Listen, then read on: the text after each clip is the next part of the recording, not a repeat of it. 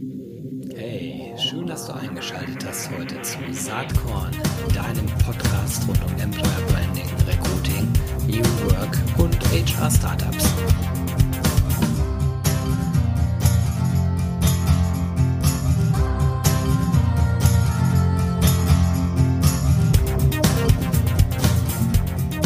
Ich sitze hier heute in der Friedrichstraße 67 ähm, und zwar sitze ich im Trendens Institut in einem echt schönen, coolen Büro ähm, und ich sitze hier mit Robindro Ulla. Hi Robindro. Hallo Gero, freut mich, dass du hergekommen bist. Ja, ich freue mich auch. Ich bin ganz gespannt, was wir uns jetzt hier unterhalten. Äh, Konzept gibt's bislang noch gar nicht. Feststeht, ähm, es geht so ein bisschen um HR und Innovation und wenn man äh, deinen Weg so verfolgt, dann warst du eigentlich schon immer an HR-Innovationen dran. Ne? Also das ist zumindest meine Wahrnehmung. Wie würdest du dich selbst da so charakterisieren, mal zurückblickend? Also zurückblickend würde ich, glaube ich, sagen, dass ich weniger an Innovation dran war, sondern tendenziell eher versucht habe, mir anzugucken, was könnte auf die Zielgruppen passen, die ich rekrutieren soll. Ja, okay. Ich glaube, also ich hatte am Anfang, als ich eingestiegen bin, 2017, hatte ich einen Auftrag. Der Auftrag war nicht Schaff Innovation, sondern Rekrutier. Das war deine Stelle wo? Ähm, das war meine Stelle bei der Deutschen Bahn. Genau. Ja. Schon lange her. Ja. Ja, aber eine spannende Geschichte. Ich, äh, damals haben wir auch irgendwann mal zusammen im Taxi gesessen und ich weiß, dass du dich dann auch schon mit sehr spannenden Zielgruppen rumgeschlagen hast. Ne? Ich sag mal, die Rekrutierung von Zugbegleitern, Lokführern, oder äh, Leuten, die in der Technik äh, dort arbeiten, schwieriges Feld. Das sind ja Berufsbilder, wo man entweder sofort eine Meinung zu hat oder auch gar keine Meinung zu hat. Ne? Ja, entweder man kennt sie nicht, man weiß nicht genau, was sie machen und tun. Oder aber, wie du schon sagst, man hat sie im Alltag im B2C sozusagen erlebt, hautnah. Genau, was, was wir ja gerade erleben, äh, vor kurzem war ja euer echt cooles Trends äh, and Friends Festival. Ich durfte äh, bei den Trends Awards abends dabei sein. Und du hast es auch auf HR in Mind, deinem Blog, äh, verblockt, das Thema, äh, dass Kampagnenseiten äh, en vogue sind. Kampagnenseiten, Kampagnen eigentlich nicht Seiten, sondern Kampagnen für schwierige Zielgruppen. Und das habe ich als Jurymitglied bei den Trends Awards ja auch selber äh, mitgekriegt, weil ich die Dinger ja alle lesen durfte. Und gewonnen hat schlussendlich die Deutsche Bahn mit ihrer Lokführerkampagne. Also wirklich mit einer eigenen Seite, mit einer eigenen Strategie, mit einer eigenen ähm, äh, Personalmarketing-Kampagne dahinter, nur für die Zielgruppe Lokführer. Ähm, das scheint was zu sein, was immer mehr kommt. Oder wie siehst du das? Ähm, ich glaube, da bricht ähm, ein ganz allgemeiner Trend sich bis in unser Geschäft hinunter, nämlich der Trend der, ähm, McKinsey hat das mal betitelt mit Mass Customization, einer stärkeren Individualisierung von Produkten und Ansprache. Und ähm, wir, also als ich gestartet bin 2007, da hatten wir maximal einen äh, groben Zielgruppenunterscheidung von Absolventen, Schülern und Professionals.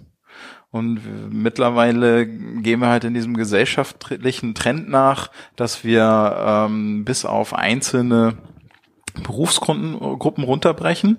Und ich glaube, der nächste Schritt wird dann sein, dass so eine Kampagne sich auf ähm, in Süddeutschland anders anfühlt als in Norddeutschland. Und bin ich fest von überzeugt, dass das kommt. Da arbeiten wir bei Territory Embrace ja sozusagen als Agentur auch äh, genau von der anderen Seite an diesen Themen. Ich glaube ja sogar, dass perspektivisch die, das Thema Karriere-Webseite wahrscheinlich ersetzt werden wird durch Stellenanzeigen, Berufsbilder, Webseiten. Also diese Bahn-Lokführer-Geschichte ist ja sogar ein Beispiel schon dafür, wo du dann schlussendlich ganz individuell, also vielleicht nicht nur mit der Zielgruppe, sondern wirklich mit dem Individuum in Interaktion gehst. Und zwar dem Individuum, was am besten passt, haben wir das ganze Thema Matching mit drin, äh, was du zu dem Zeitpunkt am besten äh, ansprechen kannst, ne? weil, weil, weil man vielleicht weiß, ist so und so mhm. lange schon in dem Beruf jetzt drin, hat vielleicht Wechselabsichten ähm, und, und ganz individualisiert auch über die Kanäle ähm, dann auf den Menschen halt zugehst. Im Grunde genommen ist es ja quasi nur der Datenschutz, der uns daran hindert, das jetzt schon zu tun. Ähm, ja, ich, äh, ich komme gerade nicht auf den Namen. Es gab äh, vor ein, zwei Jahren schon mal ein Startup, das war auf den Markt gekommen kurz vor der DSGVO. Ich glaube, das hieß Phenom People, mhm. die ähm, ein äh, Content-Management-System entwickelt hatten, welches sich an den Besucher anpasst, extra für Karriereseiten. Ich war, bin mir gerade nicht mehr so sicher, was daraus geworden ist. Ich habe das dann nach der DSGVO nicht mehr so viel weiter, äh, weiter verfolgt. Aber grundsätzlich ja genau der richtige Ansatz. Ich mhm. weiß ja im Grunde genommen schon sehr, sehr viel über die Besucher meiner Website, meiner Stellenanzeige. Und ähm, wenn ich mir dann zum Beispiel so Startups angucke wie Atomic AI, die in Echtzeit Texte an Nutzergruppen anpassen können, glaube ich, gehen wir auf jeden Fall in die richtige, also gehen wir in diese Richtung, dass mhm. es immer individueller wird. Bin ich mir auch sicher. Wir haben äh, sozusagen als ähm, Baukasten, also interne Studie, auch schon individualisierte Websites quasi da rumliegen, die DSGVO-konform sind, bedeutet gleichzeitig, dass sie nicht aufs Individuum zugeschnitten sind oder nur so weit, wie das Individuum halt zulässt, dass du es zuschneiden kannst. Aber wenn du dir die Webseite eigentlich als einen Content-Behälter von Bildern, Film, Texten, Messages vorstellst, dann sind das ja alles einzelne Elemente, die natürlich je nachdem, wenn du weißt, da ist jetzt ein äh, Professional, der ITler ist, aus Süddeutschland am Start, da kannst du den Content natürlich entsprechend individualisiert auch schon auf der Startseite zusammensetzen. Denn warum soll derjenige sich äh, ein Berufsbild anschauen, was mit IT gar nichts zu tun hat, was in Norddeutschland ist, wenn du weißt, der will gar nicht umziehen. Da geht's dann also wirklich um äh, den Content zur richtigen Zeit für die richtige Person. Da geht die Reise hin. Da bin ich fest von überzeugt. Ähm, das sieht man nicht nur bei diesem ganzen Thema, was wir gerade ja streifen, Personalmarketing, sondern im Recruiting, Stichwort Candidate Experience, ähm, da sieht man es ja schon seit Jahren sehr stark, ne? dass da immer individuellere ähm, Prozesse eigentlich gefragt und gefordert sind. Wie ist da deine Einschätzung dazu? Ähm, also gefragt und gefordert auf jeden Fall.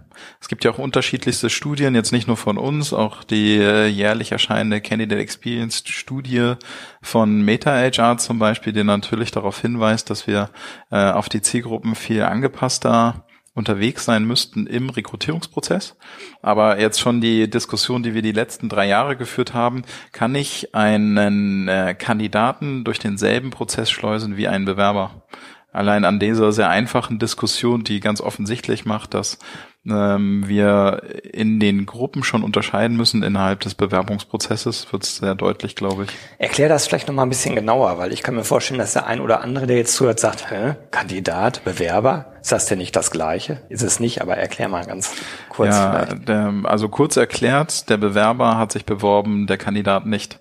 Also Kandidaten habe ich in der Regel in einer Direktansprache. Das heißt, ich äh, finde jemanden, der, von dem ich glaube, dass er auf die Stelle passt äh, gegenüber eines Bewerbers, der sich selbst aktiv darum gekümmert hat mhm. und eine Bewerbung oder vielleicht bloß eine Bewerbungsabsicht kundgetan hat, aber letztlich ist er irgendwo in dem Prozess schon mal aktiv geworden. Ja, das ist, ich finde das mega spannend, weil das, was wir gerade hier so besprechen, das, glaube ich, merkt man auch, äh, wenn man aufmerksam zuhört.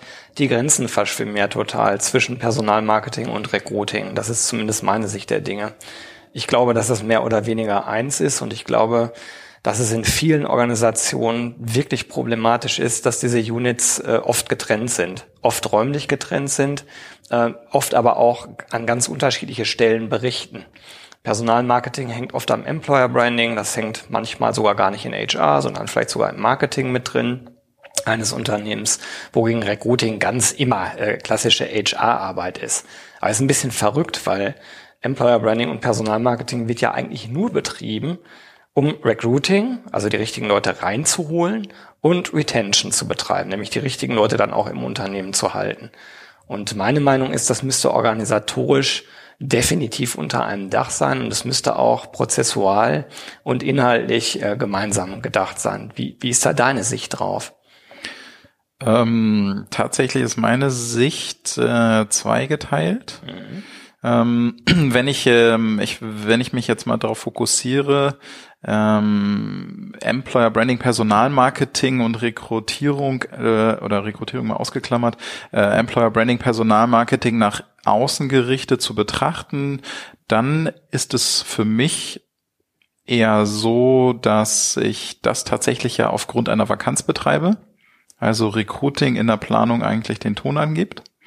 Wenn ich ähm, dann noch das, äh, also da, da, da sehe ich, also wenn ich das extern betrachte, müssen diese drei Funktionen Hand in Hand gehen und die äh, das Ziel in der Regel, an dem das ganze Konstrukt gemessen wird, ist die Einstellung von Personal. Daher müssten Personalmarketing und Employer Branding in der externen Sicht genau auf dieses Ziel einzahlen. Und das können Sie idealerweise, wenn Sie am selben Prozess arbeiten und auch im selben Bereich sind. Dann haben wir noch das Thema der Mitarbeiterbindung und nach innen strahlender Wirkung, also ähm, Mitarbeiterbindung über ähm, ich implementiere die EVP in Führungskräfteentwicklungsinstrumente, Mitarbeiterentwicklungsinstrumente etc. Das muss, glaube ich, nicht unbedingt in demselben Prozess sein wie in der Rekrutierungsprozess. Das kann in anderen Prozessen sich wiederfinden, meistens im HR. Aber ähm, daher, wenn ich die Themen beleuchte, müssen sie nicht unbedingt mhm. mit den anderen zusammenhängen. Also Spannende in der Erstellung schon. Also mhm. letztlich wäre es schön, wenn beide auf derselben EVP agieren. Wäre schon sinnvoll. Aber Zumindest wenn man wüsste überhaupt auch mal, was die EVP ist. Ne? In der Regel wissen das die Brander ja, ja und dann wird es schon schnell sehr dünn. Aber ähm, ich stimme dir schon zu, beim Retention-Thema hast du auch noch andere Gruppierungen innerhalb des Unternehmens. Du hast die interne Kommunikation, die hängt oft nicht in der HR, manchmal mhm. schon. Auch da kann man drüber streiten. Aber ähm, ist auf jeden Fall mal ein interessantes Thema, werde ich nochmal weiter drüber nachdenken. Mich beschäftigt das äh, natürlich total. Aber lass uns vielleicht noch mal ein bisschen kurz über äh, deine Rolle hier sprechen. Ich habe ja eben schon gesagt, wir sitzen bei Trendens und ich, wenn ich richtig informiert bin, dann kann man äh, dir gratulieren. Du bist jetzt ein Jahr, glaube ich, hier am Start. Nicht schlecht, tatsächlich ja? äh, letzte Woche. Ja, guck mal, herzlichen Glückwunsch. ja, ein danke. Jahr ist rum. Ähm, wie war das Jahr für dich? Ähm, hat sich, also hat sich Trendens als das herausgestellt, was du erwartet hattest? Äh, warst du überrascht, was dich hier äh, erwartet hat? Auf welchem Pfad befindet ihr euch? Ähm, wo willst du mit, mit dem Laden hin? Erzähl doch mal. Also ähm, das sind ganz schön viele Fragen yes. auf einmal. Du kannst die nacheinander machen. Ja, genau.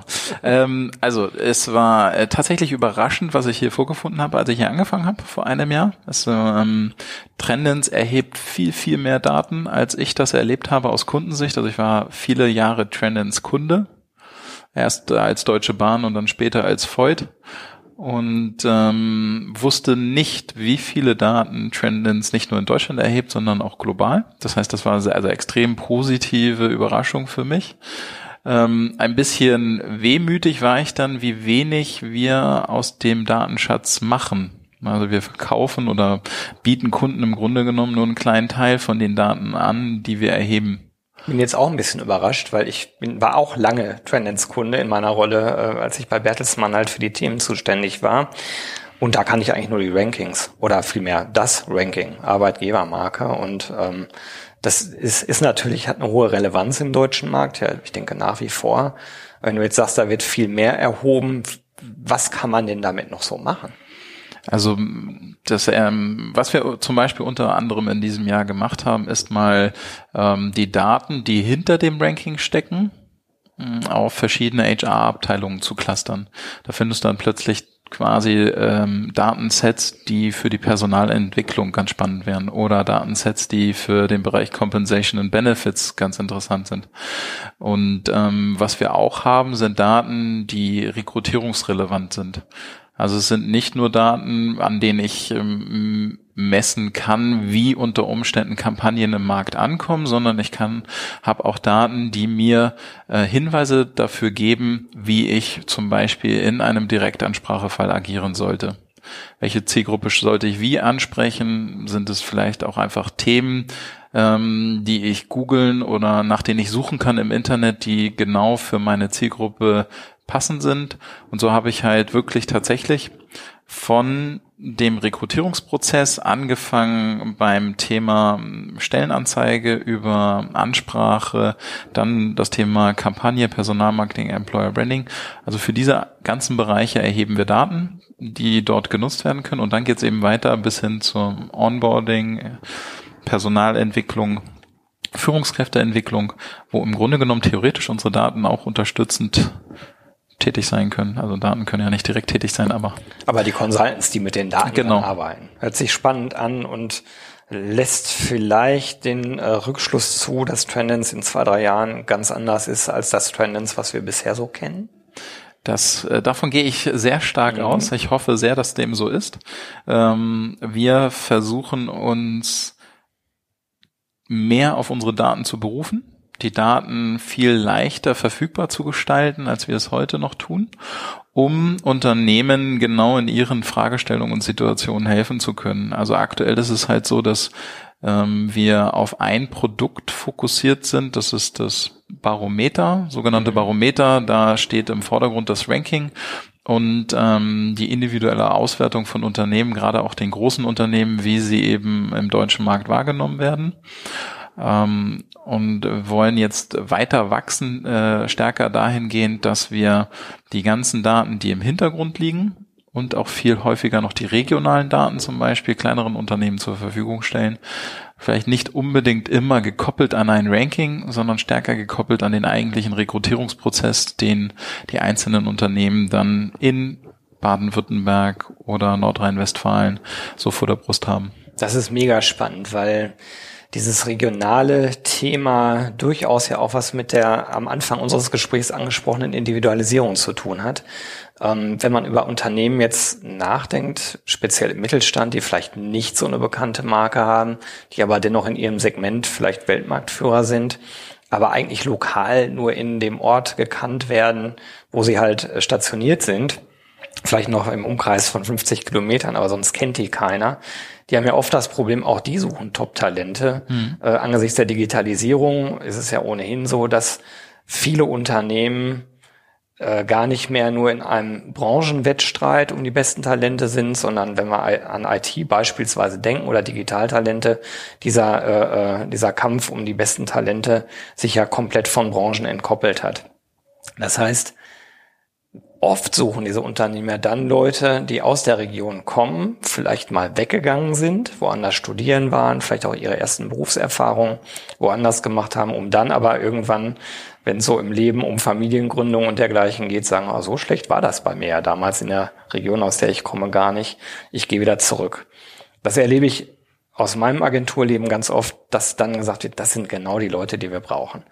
Und das ist natürlich gar nicht so einfach, an die ranzukommen. Auch da gibt's Tricks äh, und Möglichkeiten, aber vielleicht kann da zukünftig Trendens auch irgendwo ein bisschen an Datenstrukturen mitarbeiten, wo man vielleicht herausfinden kann, ob es bestimmte Segmente äh, von Zielgruppen gibt, die man, die man entsprechend dann ansprechen kann und muss. So eine Sache, die mir jetzt spontan einfällt. Weiß nicht, ob ihr da irgendwelche Überlegungen habt. Naja, ich kann dir mal ein konkretes Beispiel geben, wie man unsere Daten nutzen könnte. Ähm, wir haben in diesem Jahr eine Zusatzstudie gemacht, die ähm, also quasi unsere bisherigen Standardstudien ergänzt, die sich nur auf ITler fokussiert. Die haben wir mit Get in IT zusammen gemacht und äh, den äh, Nutzern der Datenbank. Und äh, da kam sehr deutlich heraus, dass die meisten ITler es nicht in die Großstadt zieht. Also der, ähm, ich sag mal, wenn ich jetzt mal einen Personaler fragen würde und du in Wipper Fürth, wie kommst du an deinen ITler? Und dann wird er sagen, ja, ich habe so einen krassen Standortnachteil und eigentlich wollen alle ITler nur nach Berlin. Das stimmt de facto nicht. Und äh, ähm, dass das nicht stimmt, das könnte man sich vielleicht auch vorstellen, dass äh, quasi tatsächlich viele ITler durchaus bereit wären, in kleinere Städte oder auch aufs Land zu ziehen. Die meisten tatsächlich in kleinere Städte. Und jetzt ist die Frage, was unterscheidet denn die? Weil es gibt natürlich ITler, die in die Großstadt wollen. Mhm. Wo ist der Differenzierungsfaktor? Genau, was, was unterscheidet die? Und das könnte ich denen jetzt sagen. Ich könnte jetzt quasi, also so detailliert habe ich jetzt nicht in die Daten geschaut, mhm. dass wir uns das angeguckt hätten, aber das könnte man anhand der Daten jetzt machen. Man Mega könnte jetzt spannend. quasi gucken, man separiert das Subset IT möchte in die Großstadt von dem, die in, aufs Land wollen oder die auf die, in die Kleinstadt wollen, um dann zu gucken, haben die unterschiedliche Präferenzen in der Arbeitgeberansprache oder in den ja. grundsätzlichen Arbeitgebern. Da fängt an, der Kreis sich zu schließen, ne? weil dann natürlich die Frage ist, wie sieht das Messaging dann aus? Welche Geschichte erzähle ich denen eigentlich? Stelle ich die Region vielleicht sogar nach vorne? Kann ja durchaus sein. Genau. Dann habe ich eine Verbindung von regionalem äh, äh Städtemarketing oder äh, Ortsmarketing mit äh, Arbeitgebermarketing. Finde ich auch mega spannend als Thema. Ja, könnten auch, vielleicht haben sie auch ein unterschiedliches Mediennutzungsverhalten etc. Mhm. Es sind viele Themen, die man sich da angucken sollte und ähm, ich kann HR-Lern im Grunde genommen nur ans Herz legen, sich intensiver mit Daten generell auseinanderzusetzen, weil sie einfach spannend sind und dann tatsächlich manchmal überraschende Insights bereithalten. Naja, da erleben wir ja in den letzten Jahren ohnehin einen starken Trend dahin. Du als äh, ausgebildeter Mathematiker, das äh, wissen ja viele gar nicht, ich habe es eben im Intro schon gesagt, ja. ähm, bist natürlich echt nah dran an diesen Themen. Und ich würde mich auch freuen, wenn wir genau zu dem Thema äh, irgendwann vielleicht in der Zweitauflage dieses äh, Gesprächs nochmal tiefer reingehen, wenn ihr da auch mit euren Erkenntnissen weiter seid. Was mich noch total interessiert, das ist jetzt äh, ein Themenschwenk, re relativ radikal wir haben uns vor ein paar Wochen mal unterhalten und dann hast du so ein bisschen berichtet, wie du denn mit deinem Sohn, glaube ich, ne? Also du hast ein Kind. Ich habe mittlerweile äh, das zwei, ne? Ja, jetzt habe ich zwei. Ja, das war mal, das ja. letzte Mal noch ja. nicht der Fall, glaube ich. Ach, äh, jetzt das ist mir sehr unangenehm. Also herzlichen Glückwunsch, alles alles Gute. Das ist ein Mädchen, Genau, oder? eine kleine Schön. Tochter geworden. Ach ja, herzlichen Glückwunsch. Aber ähm, worauf ich eigentlich hinaus wollte, ist, dass äh, dass du sehr modern äh, mit deiner Vaterrolle umgehst. Erzähl doch bitte dazu auch nochmal was. Ich finde das total inspirierend. Ich muss sagen, ich kann da nicht mitreden. Ich habe zwar selber auch vier Kinder, aber das, was du machst, habe ich nie getan. Ähm, erzähl doch mal. Also angefangen, also ich mach's mal kurz, angefangen hat es tatsächlich, äh, als ich noch für Voigt in Heidenheim tätig war. Dann plötzlich, also plötzlich sagt man glaube ich in diesem Zusammenhang nicht, aber es war nicht überraschend, ich bin Vater geworden und musste mich dann entscheiden, ob ich meinen Sohn nur am Wochenende sehen möchte, vielleicht auch nicht jedes Wochenende oder äh, durchgehend. Habe mich dann dazu entschieden, ihn durchgehend zu sehen, habe gekündigt und bin nach Berlin gegangen. Und dann gab's, fing so eine Diskussion mit meiner Frau an, die dann sagte, sie könnte sich eigentlich vorstellen, Vollzeit wieder einzusteigen. Und ähm, also nach dem Elternzeitjahr. Und äh, so kam es dann auch, ähm, dass ich dann eine Phase hatte, wo ich sehr viel mit meinem Sohn machte. Ich war ja selbstständig und war dann irgendwie gezwungen, ihn häufig mitzunehmen, zum Beispiel zur Zukunft Personal oder auch zu Kunden, wo ich tatsächlich sehr positive Erfahrungen gemacht habe. L'Oreal hat mir sogar mal auf ähm, Mallorca einen Babysitter gestellt. Ja, cool. Weil dort ein Workshop standfand. Und ähm, genau, und so bin ich durch Zufälle so reingestolpert in dieses Thema, wie wirst du als Vater unterstützt, wenn du deinen Sohn die ganze Zeit hast? Und ich war extrem positiv überrascht. Man muss dazu sagen, ähm, wir haben uns das letzte Mal getroffen, das war unmittelbar vor eurem Festival, Trends for Friends. Und ähm, wie das so ist, zwei Wochen vorher, ich weiß ja selbst, wie es einem dann geht, es ist unglaublich stressig. Und du hast dann gesagt, ausgerechnet jetzt steht die Geburt kurz bevor und ja, irgendwer muss sich noch um meinen Sohn kümmern und äh, ja, den muss ich wahrscheinlich mitnehmen. Wie hast du das eigentlich gelöst?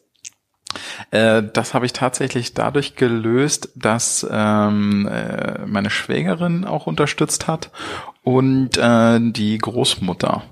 Ja, perfekt. Die Familie steht zusammen. Ja, das ist doch super und ist vielleicht auch ein ganz gutes Schlusswort an dieser äh, Stelle. Ich könnte noch stundenlang weiterschnacken. Hat echt total Spaß gemacht. Ähm, ich hoffe, dass die Resonanz dann auch entsprechend ist. Aber erstmal möchte ich sagen, ganz herzlichen Dank, Robino, dass du dir Zeit genommen hast. Ja, sehr gerne. Beim Saatkorn-Podcast dabei zu sein. Ja, ich bin auch schon gespannt, tatsächlich ihn zu hören. ich auch. Also, bis dann. Ciao. Ciao.